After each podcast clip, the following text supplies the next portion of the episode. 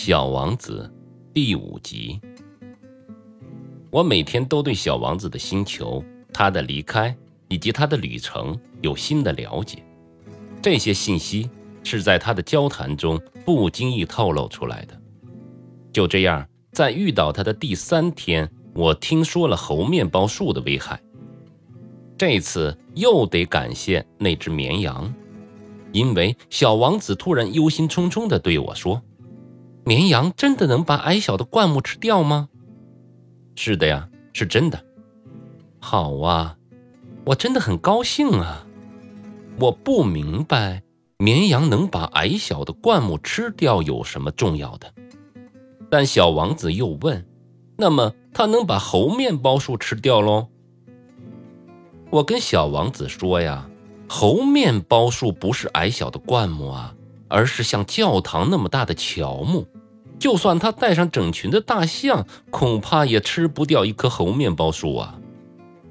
带上整群大象的这个说法，让小王子哈哈的大笑起来。那必须把它们叠起来才行啊！但他又说了一句很聪明的话：猴面包树在长大之前也是小树苗啊。那倒是，但你为什么想要绵羊把小猴面包树吃掉呢？他的回答是：“这还要说吗？仿佛这里边的道理是显而易见的。”我只好绞尽了脑汁自己弄明白这个问题。原来呀，和所有的星球相同，小王子的星球上有好的植物和坏的植物，所以那里就有了好植物的种子和坏植物的种子。但种子是看不见的，它们隐秘地沉睡在泥土里。直到有的种子突然决定苏醒，接着它会发芽，先是害羞地迎着阳光长出可爱的嫩枝儿。如果这是萝卜或者玫瑰的嫩芽，你可以任它生长；但如果是坏的植物，那么你认出它了以后，就要马上把它拔掉。小王子的星球上有些可怕的种子，就是猴面包树的种子。他们入侵了那个星球。假如发现的太晚，你就再也不能将猴面包树拔掉了。它会覆盖整个星球，它会长出许多树根。如果星球太小，而猴面包树又太多的话，星球最后将会被撑爆了。后来，小王子对我说：“我每天早晨起床后，就必须的清洁和打扮星球。”必须强迫自己经常去拔掉猴面包树。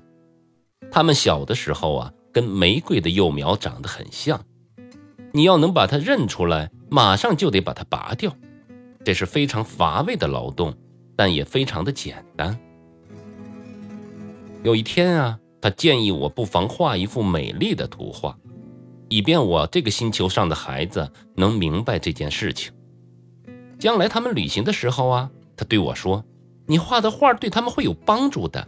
有时候啊，把工作耽误几天是无害的，但说到猴面包树，拖延会造成大灾难的。